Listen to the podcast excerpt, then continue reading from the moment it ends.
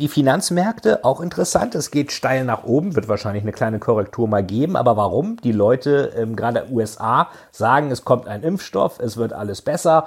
Gleichzeitig werden die Tech-Aktien so stark bleiben, das Zentralbankgeld steht zur Verfügung, geht in den Aktienmarkt und deswegen geht es auch interessanterweise immer noch hoch. Herzlich willkommen zu einer neuen Folge des Totalis to Sell Storytelling Podcast und heute mit einigen aktuellen Beobachtungen, bevor wir nächste Woche ein äh, schönes Interview haben mit äh, Rainer Zittelmann über die Kunst, sich selbst neu zu erfinden.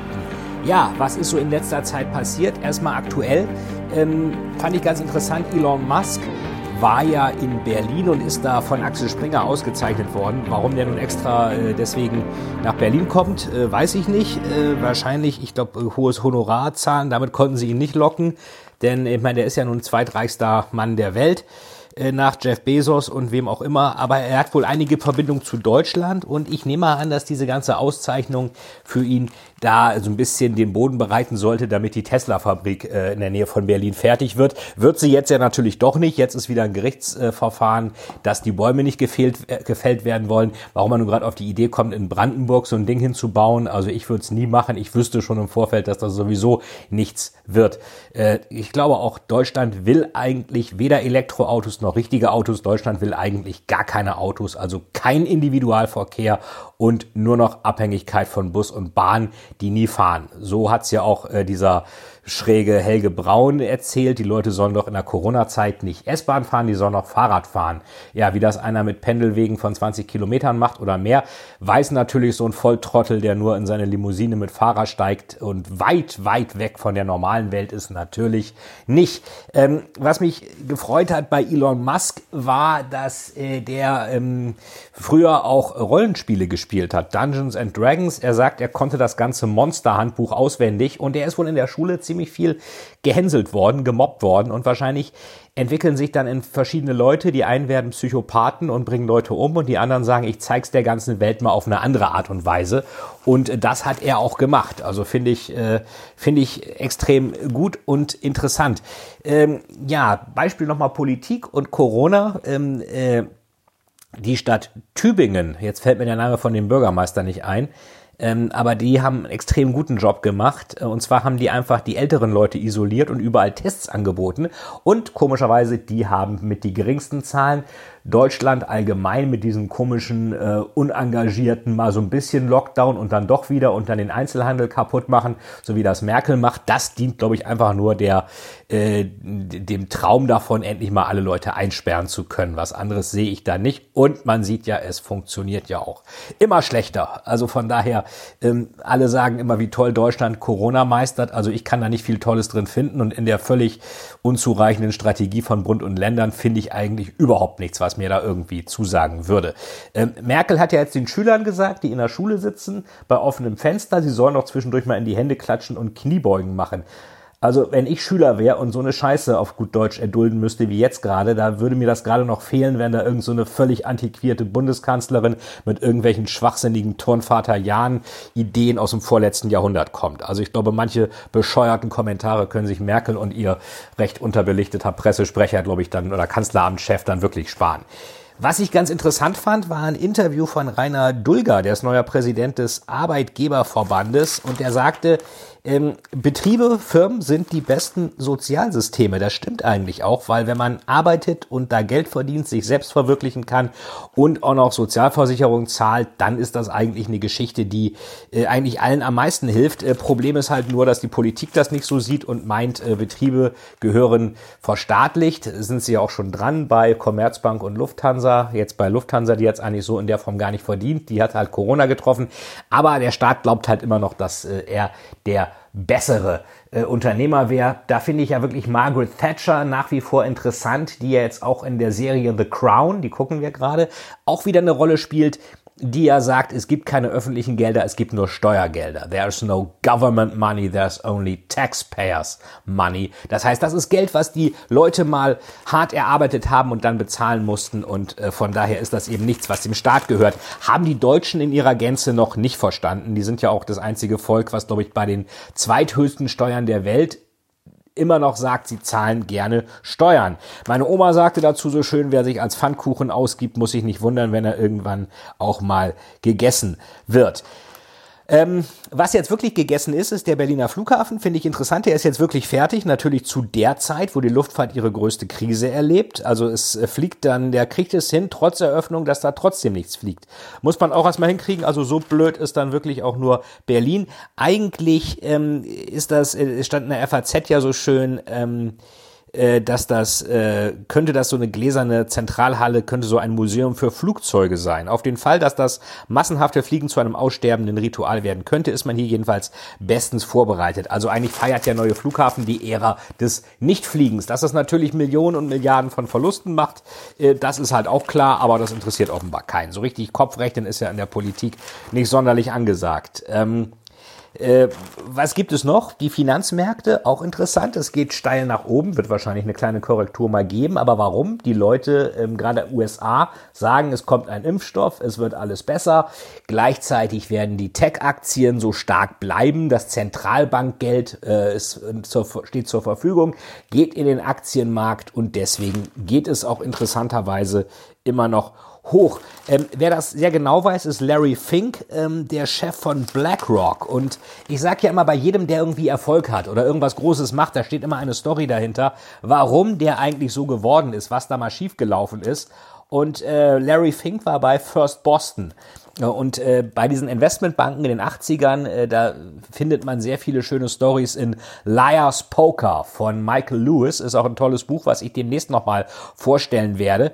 Und da geht es um äh, Salomon Brothers in den 80ern. Und da gab es eben auch First Boston, da kam Bruce Wasserstein oder Wasserstein, ich weiß gar nicht, wie der ausgesprochen wird, her. Wasserstein war einer dieser Corporate Raiders, die haben praktisch Firmen billig übernommen. Und der hat eine Boutique mit seinem Partner Perella gegründet, Wasserstein Perella ähm, und die haben überlegt, wer könnte mal unsere teure Firma kaufen. Da hat sich natürlich sofort ein Blöder gefunden, Stupid German Money, nämlich die Dresdner Bank mal wieder. Und das wurde dann Dresdner Kleinwort Wasserstein. Und Bruce Wasserstein ist dann, äh, der ja eigentlich so der, der, der der Ruhe, also der, der, der, der Fixpunkt in dem ganzen Ding war, der ist dann nach der Haltefrist sofort verschwunden und ist Chef von Lazar geworden. Äh, und ähm, gut, dass äh, Dresdner Bank damit im Investmentbanking nicht unbedingt erfolgreicher wurde mit ihrer etwas komischen Übernahme, äh, das weiß man. Vor allen Dingen, das ist das äh, Kritische bei Dienstleistungen. Wenn ich die übernehme, muss ich die guten Leute behalten. Wenn die mir dann abhauen nach einer Sperrfrist, habe ich eigentlich nur Büroräume und ein paar Computer übernommen und dafür ist ein Kaufpreis von irgendwie drei Milliarden sicherlich zu teuer. Der einzige, der wieder den besten Deal seines Lebens gemacht hat, war der große Dealmaker Bruce Wasserstein. So, und ähm, Larry Fink, Chef von BlackRock, hat sich mal in einer Position einer Anleihentransaktion total verrechnet bei First Boston. First Boston, wissen vielleicht einige, wurde dann von Credit Suisse übernommen, wurde dann Credit Suisse First Boston. Ich weiß gar nicht, ob die immer noch so heißen und hat seiner Firma da 100 Millionen gekostet und ist dann auch gefeuert worden ähm, äh, was ihm dann äh, sehr leid tat, weil er die Firma wohl sehr mochte und deswegen hat er gesagt, ich muss Risiken verstehen. Sowas darf mir nie wieder passieren. 100 Millionen Verlust war nicht sein persönlicher, aber eben der Bank und hat dann ein äh, Programm gemacht äh, für BlackRock, so ein Daten-Superhirn, was ich auch adaptiert in meinem Thriller Final Control ähm, thematisiert habe, was dann dabei hilft, ähm, Risiken zu bewerten. Und Aladdin, das heißt dann Asset, Liability and Debt and Derivatives Investment Network. Also Aladdin, Asset, A, Liabilities, also äh, Verbindlichkeiten, dann kommt Debt, Schulden, äh, dann kommt Derivatives, das zweite D,